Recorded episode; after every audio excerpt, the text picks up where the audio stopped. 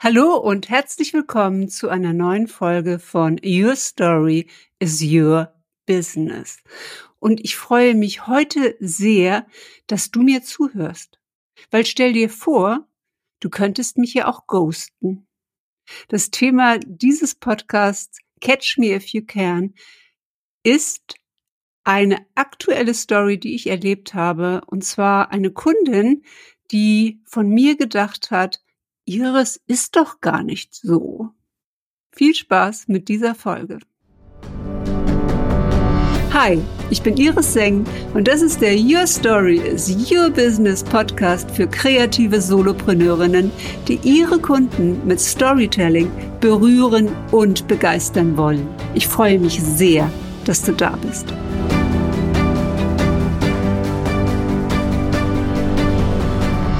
Bist du schon mal geghostet worden? Hat sich irgendjemand einfach nicht mehr bei dir gemeldet, ist ohne ein einziges Wort aus deinem Leben verschwunden? Ich habe das erlebt. Ich habe das mit Freunden erlebt. Ich habe das mit Bekannten erlebt. Und wahrscheinlich haben das auch Menschen mit mir erlebt, wo ich es gar nicht wahrgenommen habe. Im Moment fällt mir gerade auf, dass es im Online-Business eine Tendenz gibt, dass Kunden nicht erscheinen. Und gerade und insbesondere bei kostenlosen Angeboten. Und dieses Ghosting durch Klienten, das würde ich jetzt gerne mal am Anlass nehmen, weil ich auch eine besondere Geschichte, die ich am Ende erzähle, erlebt habe, die mir nochmal die Augen geöffnet hat. Und es ist ja so, viele Menschen melden sich für kostenlosen Content an und erscheinen dann nicht. Wir haben eine Quote von Menschen, die gar nicht erscheint. Was aber auch gerade passiert, ist, dass Menschen einen Kurs wahrnehmen, ein Versprechen geben, dort Feedback zu geben und auch ein Testimonial und sich überhaupt nicht melden, sich auch in der Facebook-Gruppe nicht beteiligen und sich auch die Videos nicht anschauen und auch nicht auf die E-Mails reagieren. Und natürlich fragen sich die Kursgeberinnen, was kann der Grund dafür sein? Und erstmal guckt man natürlich auch bei sich selbst, ja, bin ich so anziehend, ist mein Kurs das richtige Thema, habe ich die richtigen Menschen? Aber je mehr man in diesem Online-Business Know-how aufbaut, desto mehr Informationen bekommt man ja auch. Und man lernt, dass der Algorithmus eine eigene Story hat. Und der Algorithmus, gerade bei Facebook, ja, der liebt es ja, wenn viel los ist und bringt Posts nach oben, die geliked werden, die gemocht werden. Und äh, ja, das ist für jeden natürlich ein tolles Erlebnis, aber er zeigt auch Content, der nicht geliked wird, der nicht kommentiert wird, nicht an. Und genauso ist es auch in den Facebook-Gruppen.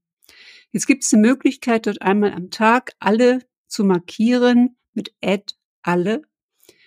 Aber wenn man dann anfängt, den Algorithmus dafür verantwortlich zu machen, dass man seine Kunden nicht erreicht, dann kippt, finde ich, das Verhältnis, das der Algorithmus in unserem Business als Rolle einnehmen sollte. Es ist nicht unser Gegner oder unser Feind. Facebook ist gratis. Es ist ein Geschenk, dass wir diese Plattform haben und als Unternehmerin nutzen können.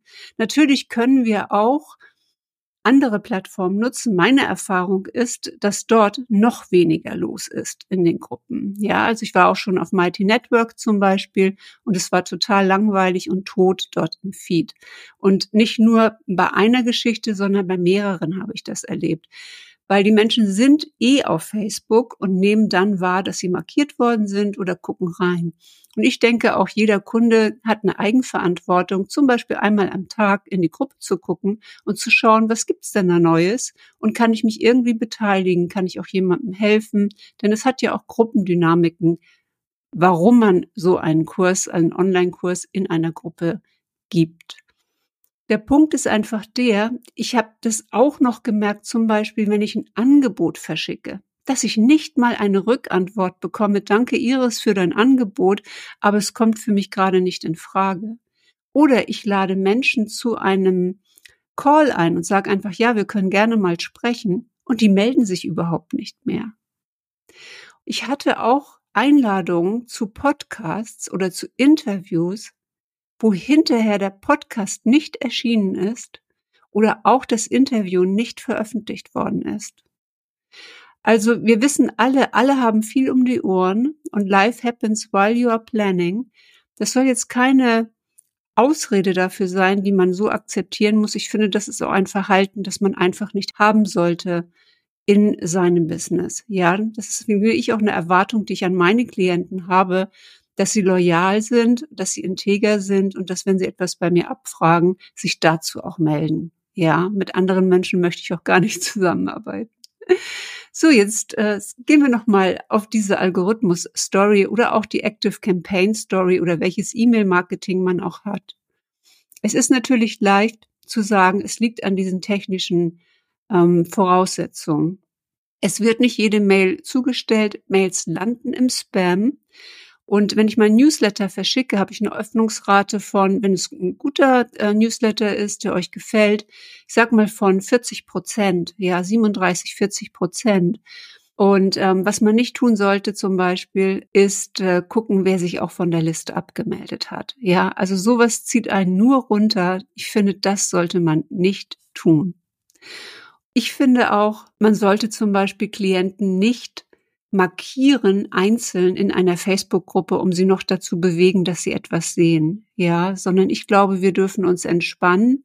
Wir dürfen magnetisch sein und anziehend. Und jeder Kunde stellt sich für irgendetwas in die Schlange.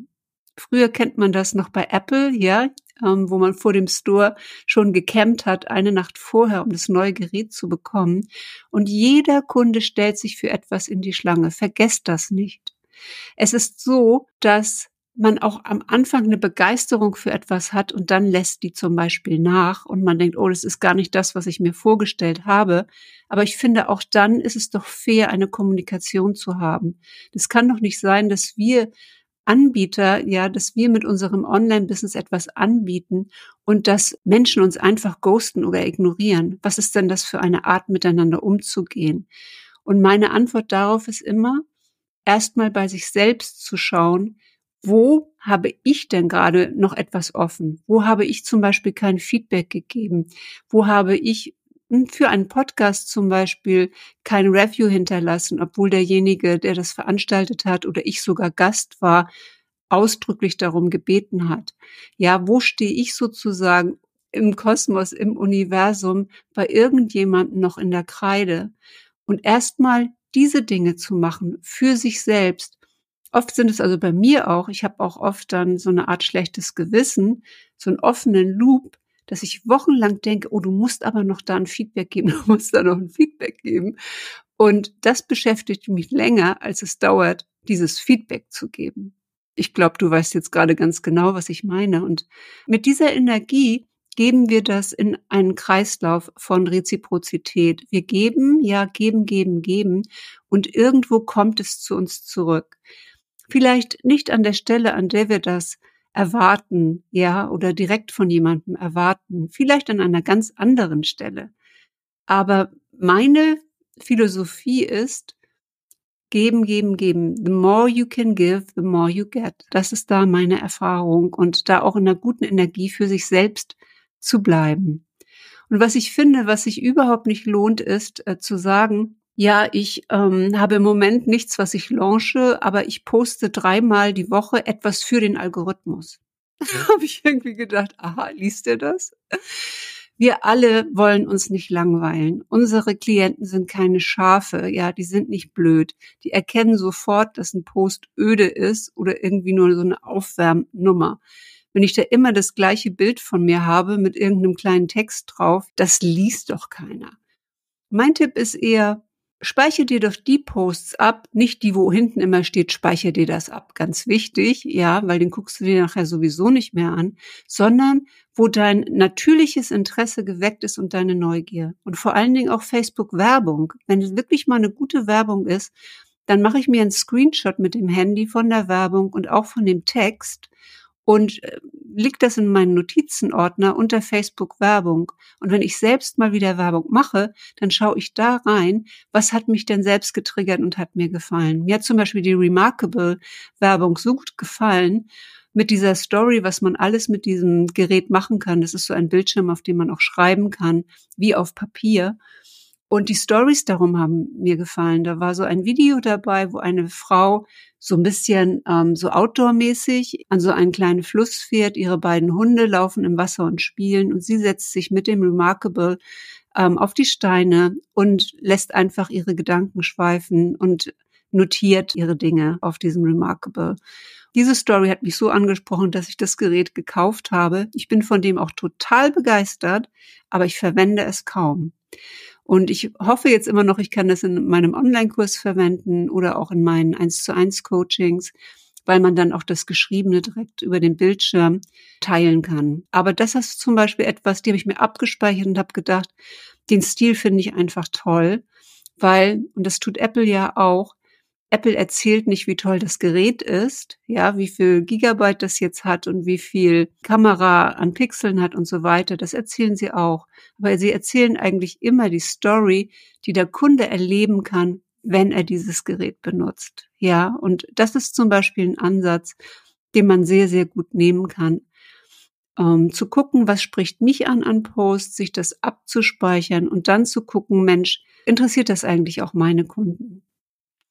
Ja, und äh, ich möchte einfach nochmal appellieren, dass man sich von dem Verkaufsdruck einfach löst. Also wenn du so einen Druck hast, dass du dringend verkaufen musst, dann such dir für den Übergang einen Job, wo regelmäßig ein bisschen was reinkommt, ja, dass du so deine Mahlzeit und Miete abgedeckt hast und bezahlen kannst, damit du auch dir die Erlaubnis geben kannst zu lernen, wenn du zum Beispiel gerade einen Kurs gibst.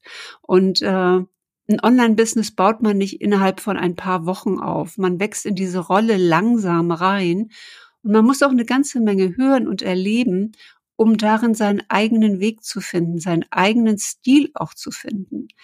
Man hört dann auch auf, sich irgendwelche Stories zu erzählen. Es liegt am Algorithmus, das liegt an Active Campaign, ähm, weswegen ich hier nicht äh, vorwärts komme, sondern man merkt auch, man muss diese Ehrlichkeit auch haben. Bin ich wirklich anziehend? Habe ich ein interessantes Produkt? Habe ich eine coole Story zu erzählen? Ja, und äh, diesem Experiment immer wieder rauszugehen, sich auszuprobieren und zu schauen, was kann ich lernen? Und lernen ist auch Try and Error. Und das ist, when you don't quit, you don't fail. Das heißt, wenn du nicht aufgibst, dann kannst du auch keine Fehler machen. Aufgeben bedeutet, den Fehler zu vermeiden. Und aus Fehlern kann man so wahnsinnig viel lernen. ja. Also speichere dir Posts, die du cool findest. Bitte sei nicht langweilig. Und ich habe gerade mein Freebie überarbeitet, die 365 Story-Ideen 2023 und habe da auch einmal eine einfache Story-Struktur reingepackt, mit der du eine Story erzählen kannst. Und es sind eigentlich drei Teile. Es ist ähm, der Dreiakter von Aristoteles, die Basis eines Dramas, das man auch erzählt. Und es geht im ersten Punkt um das Setup, im zweiten um das Problem, den Konflikt oder den Gegner und im dritten um die Lösung. Und in diesen drei Teilen, man sagt auch Anfang, Mitte, Ende, kann man sehr leicht eine Story erzählen. Und ich habe hier die Story für dich. Ich dachte, so ist ihres gar nicht.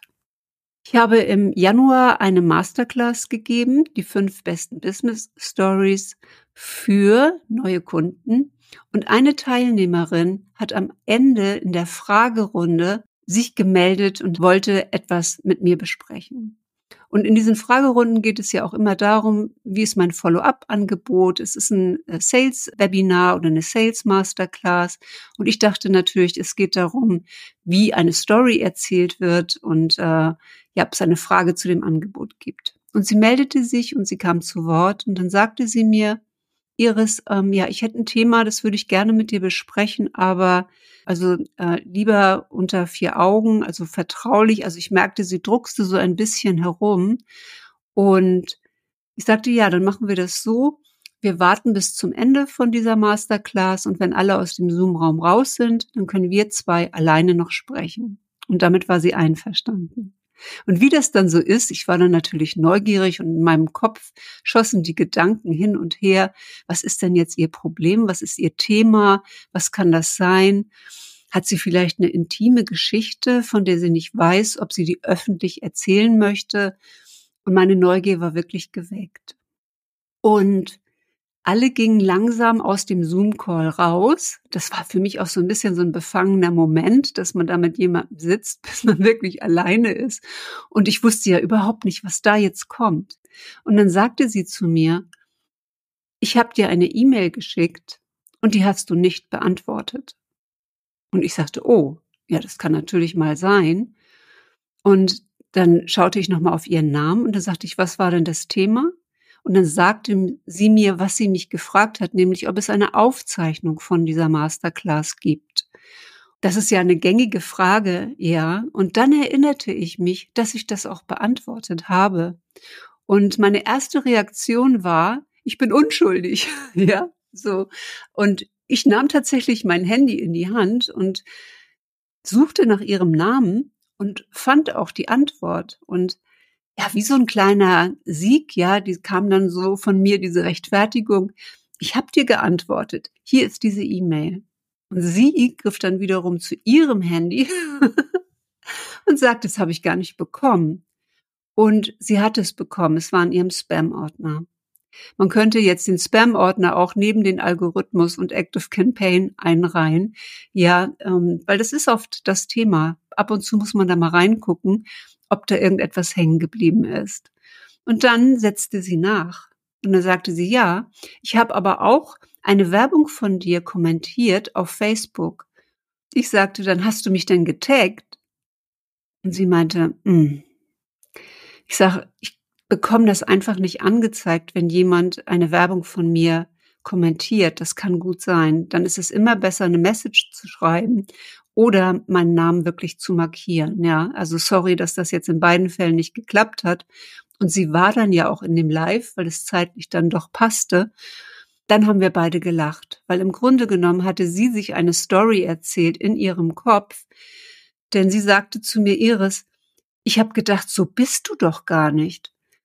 Das heißt, sie hatte mich schon in der Außenwahrnehmung, obwohl sie mich persönlich nicht kannte, natürlich über meine Portale, über meine Webseite kennengelernt, vielleicht meinen Podcast gehört oder auch ein Video von mir gesehen oder ein Interview. Und sie hatte sich ein Bild von mir gemacht. Und das ist ja das, was Menschen tun. Sie machen sich ein Bild davon, wer du als Marke bist. Und wenn du nicht rausgehst und zeigst, wer du bist, dann bauen die Menschen kein Vertrauen zu dir auf. Und das ist jetzt für mich das Resümee dieser Geschichte. Denn wenn das Vertrauen in mich nicht stärker gewesen wäre als das Bild, das sie sich von mir gemacht hat, dann hätte sie sich nicht getraut, in dem Zoom-Meeting zu sagen, du, ich möchte einmal mit dir sprechen. Ich hätte nie dieses Feedback bekommen, ich hätte nie diese Geschichte aus der Welt bringen können und sie hätte vielleicht nie mit mir zusammengearbeitet. Ich bin total dankbar dafür. Ich bin dankbar dafür, dass ich Kunden habe, die mir auch mal etwas verzeihen, wenn es nicht richtig läuft. Und wie wertvoll ist das? Und genau das wünsche ich dir auch. Und der erste Schritt dazu ist für mich immer Storytelling zu machen, weil Menschen einfach viel schneller mit uns in Resonanz gehen können und merken, ja, das ist jemand, dem ich vertraue oder nicht, um, wo ich irgendwie glaube, das ist ein Schaumschläger und äh, das ist doch irgendwie alles erfunden. Also lad wir die 365 Story-Ideen 2023 herunter. Sichere dir hier auch diese Story-Struktur, denn sie ist super easy und die ist wirklich nur in dem neuen PDF drin. Also falls du dir die Story-Ideen schon mal runtergeladen hast, hier gibt es ein Update für dich. Ganz easy. Ich wünsche dir eine wunderbare Woche und ich freue mich, wenn du mir ein Review hinterlässt für diesen Podcast oder mir dazu schreibst über den Messenger, über Instagram oder natürlich auch gerne in einer E-Mail. Denn Online-Business ist keine Einbahnstraße. Ich danke dir sehr fürs Zuhören. Hat dir diese Folge gefallen? Dann freue ich mich sehr über eine 5-Sterne-Bewertung auf iTunes. Ich danke dir.